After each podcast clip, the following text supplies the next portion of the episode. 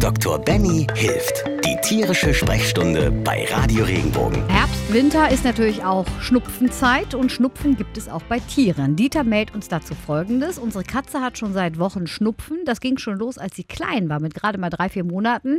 Jetzt wird sie schon ein Jahr alt. Gibt es hier eine geeignete Medizin? Uiuiui.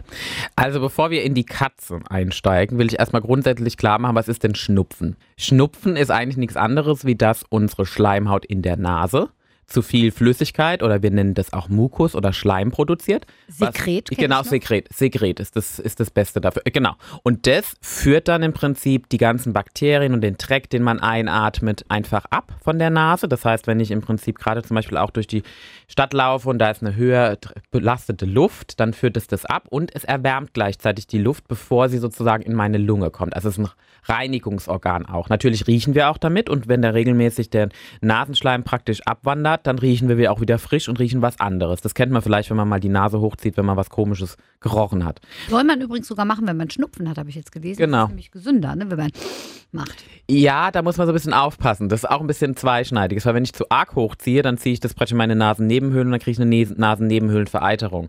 Oh. Also wenn ich eine richtige bakterielle Entzündung habe, wird es ein bisschen problematisch. Aber ich muss sagen, ich bin auch eher der Schniefer als das. Aber es ist auch mal, da, da läuft die Nase und dann findet man Tempo. Also ich glaube, die Tiere können uns dabei pflichten. Und kleine brauchen, Kinder auch. Und die brauchen ja gar kein Tempo. Ja, kleine ne? Kinder Kleine. Kinder machen ja auch immer. Eben. Also nee, da, deswegen. Also aber wenn man jetzt bei dem Schnupfen, jetzt speziell bei der Katze, also es ist so, dass Schnupfen bei unseren Haustieren je nach Tierart unterschiedliche Ursachen haben kann. Bei unseren Katzen gibt es zum Beispiel den sogenannten Katzenschnupfen. Der Katzenschnupfen ist eine Infektion, die kann zum Beispiel auch fängen die sich ein in kleinen jungen Jahren und dann bleibt der praktisch erhalten und kommt immer wieder in Schüben. Das ist sowas. Das ist eine Möglichkeit. Beim Hund gibt es zum Beispiel den Zwingerhusten. Der Zwingerhusten ist auch eine Mischung aus viraler Infektion und bakterieller Infektion. Ich dachte, das, das wäre immer eins von beiden. Nee, genau, aber in der Regel kombiniert sogar. Also natürlich, es kann eins von beidem sein, aber ganz oft kommt es auch kombiniert. Das Problem ist nur, wir gegen eins können wir praktisch impfen, gegen das andere nicht oder nur teilweise. Und dann kann halt auch mal Schnupfen entstehen, aber halt auch andere Symptome. Schnupfen kann aber auch ein Symptom sein, zum Beispiel wie bei uns Menschen für eine Allergie, auch bei der Katze oder beim Hund.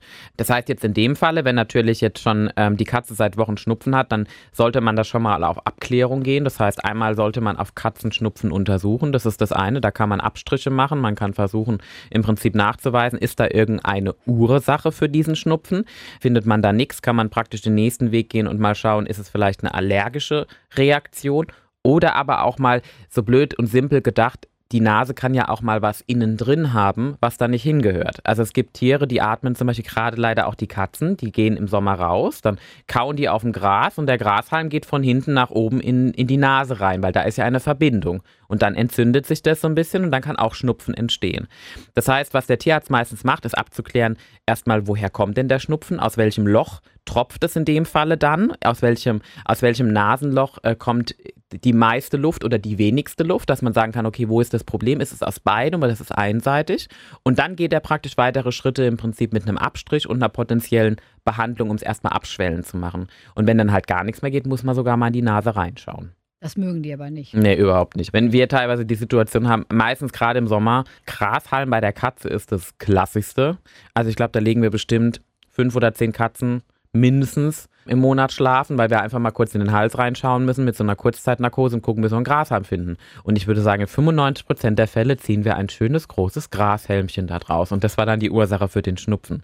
Jetzt im Winter ist es eher so, dass es meistens schon so ist, dass auch unsere Tiere sich erkälten. Also bei meinem Sohn waren es die Polypen. Ja, also Polypen, wir haben auch sowas bei Tieren. Eine Polypen ist ja eigentlich nichts anderes wie ähm, Lymphknoten.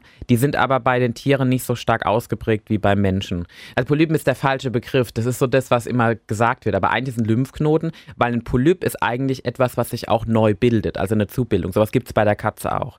Aber es ist bei der Katze oder auch beim Hund sehr selten. Das gleiche auch wie Mandelentzündung, das kommt mal vor, aber es ist viel seltener wie beim Menschen. Kann es denn, also wir hatten es jetzt über Katzen, wir hatten es Mhm. über Hunde, können auch andere Tiere verschnupft sein, Fische, Vögel. Richtig, also es gibt auch, auch Vögel und Häschen und Meerschweinchen können alle Schnupfen haben. Auch da gibt es bestimmte bakterielle Infektionen, die sich gerne mal einfangen. Also gerade zum Beispiel beim Hasen kennt man das sehr häufig. Die haben dann eine bakterielle Infektion, dann staubt das Heu noch, das kombiniert sich alles und dann kriegen sie so wirklich verkle verklebte Näschen, ne, die sich dann auch wirklich in eine chronische Infektion äußern können. Das kann sogar bis hoch zur Lungenentzündung manchmal gehen. Also da sind gerade Häschen oder auch wirklich die kleinen Heimtiere, wie wir sie nennen, Meerschweinchen und Hase und Kaninchen, Widderhase, das sind so die Tiere, die sind lange, lange Zeit sehr robust, bis es dann nicht mehr geht. Das heißt, bei denen muss man sehr vorsichtig sein. Auch zum Beispiel Schildkröte. Schildkröte kann auch ohne Probleme Schnupfen bekommen. Das ist eine spezielle Infektion, die es bei denen ganz oft gibt. Da muss man einen Rachenabstrich machen. Und dann blubbern die immer wieder aus der Nase raus. Und man sieht immer mal so sporadisch, dass die Nase blubbert bei der Schildkröte. Also Schnupfen ist wirklich so ein Phänomen, das haben wir bei allen Tieren. Aber wir haben halt unterschiedliche Erreger oder Ursachen dafür. Und deswegen ist meistens so, dass man wirklich erstmal guckt, ist da was drin? Findet man was? Ist es was Bakterielles, was Virales, was man bakteriell zum Beispiel nachweisen kann, was man behandeln kann, oder muss man wirklich mal in die Nase reinschauen? Und das macht man durchweg bei jedem Tier. Also ich habe auch schon bei einem Meerschweinchen in den Rachen geguckt und auch schon bei einem Kaninchen in die Nase. Das ist immer ein bisschen schwierig. Es kann auch, ganz simpel kann auch zum Beispiel Schnupfen auch eine Ursache sein für eine Verstopfung des Tränennasenskanals. Also wir haben eine Verbindung zwischen dem inneren Auge und der Nase. Und wenn die verstopft ist, dann kann praktisch einmal das Auge drehen, aber auch die Flüssigkeit, die sich praktisch in der Nase ansammelt, vermehrt rauskommen. Und da muss man das spülen, sodass da kein Rückstau entsteht. Also ist es so wie eigentlich auch bei uns Menschen, dass es nicht immer der Grund ist, dass man sich verkühlt hat. Richtig. Sondern, ne? Es kann viele Ursachen haben. Ich sage immer, man muss an Pferde denken und nicht an Zebras. Also die Wahrscheinlichkeit, dass jetzt ein Legostein wie bei manchem Kind mal in der Nase stecken könnte, das ist bei einer Katze sehr unwahrscheinlich. Aber so mal eine leichte bakterielle Infektion oder was Virales, was man sich eingefangen hat, das ist ganz oft auch mal der Fall. Und also meine Tipps für zu Hause, was ich immer gerne sage, und das mache ich auch mit meinen eigenen Katzen, wenn man dann duschen geht, dann kann man im Prinzip die Katze mit in die Dusche, also nicht direkt in die Dusche, sondern mit ins Bad nehmen. In den Raum. Ähm, richtig, in den Raum. Da, wo es so richtig schön warm und feucht ist, weil das führt dazu, dass der Schleim abtransportiert wird. Ne? Das heißt, dass die Nase freier wird und dass so ein bisschen die Schleimhäute auch zurückgehen. Wenn man einmal am Tag duschen geht, nimmt man die Katze schnell mal mit oder den Hund. Das finden die total toll. Man kann natürlich, wenn man jetzt auch noch vielleicht ein längeres Bad nimmt, so wie wir das im Winter machen, zum Beispiel so mit Eukalyptus oder sowas. Trinken sollte sie nicht davon, aber riechen darf sie es. Kann sie das natürlich auch mal machen. Die Tiere sollten nur die Möglichkeit auch haben, sich zurückzuziehen, weil das kann denen manchmal auch zu, zu warm und zu schwül sein und zu unangenehm.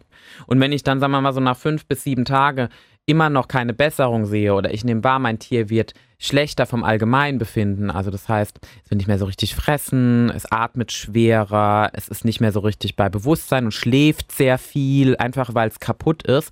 Spätestens dann würde ich mal den Tierarzt aufsuchen. Viel trinken? Viel trinken ist wichtig, ja. Äh, man muss aber sagen, das kann man bei den Tieren sehr schwer steuern. Je nachdem, weil wenn die nämlich Trocken- oder Nassfutter fressen, man glaubt meistens, dass die Tiere viel weniger trinken, aber die haben halt unheimlich viel da drin. Während die Trockenfutterfresser halt sehr viel trinken. Also unterstützen kann man das. Man kann sogar Tee geben, also das geht auch. Also zum Beispiel auch Kamillentee kann man abkochen. Man kann das so ein bisschen verdünnt ins Wasser machen. Pfefferminz ist nicht unbedingt so das Netteste für die meisten Tiere wegen der Intensität. Aber Kamillentee ist ganz gut verträglich. Und Fenchel mögen auch manche ganz gerne. Es gibt auch auch, das sind Futterergänzungsmittel, also die sind nicht unbedingt verschreibungspflichtig.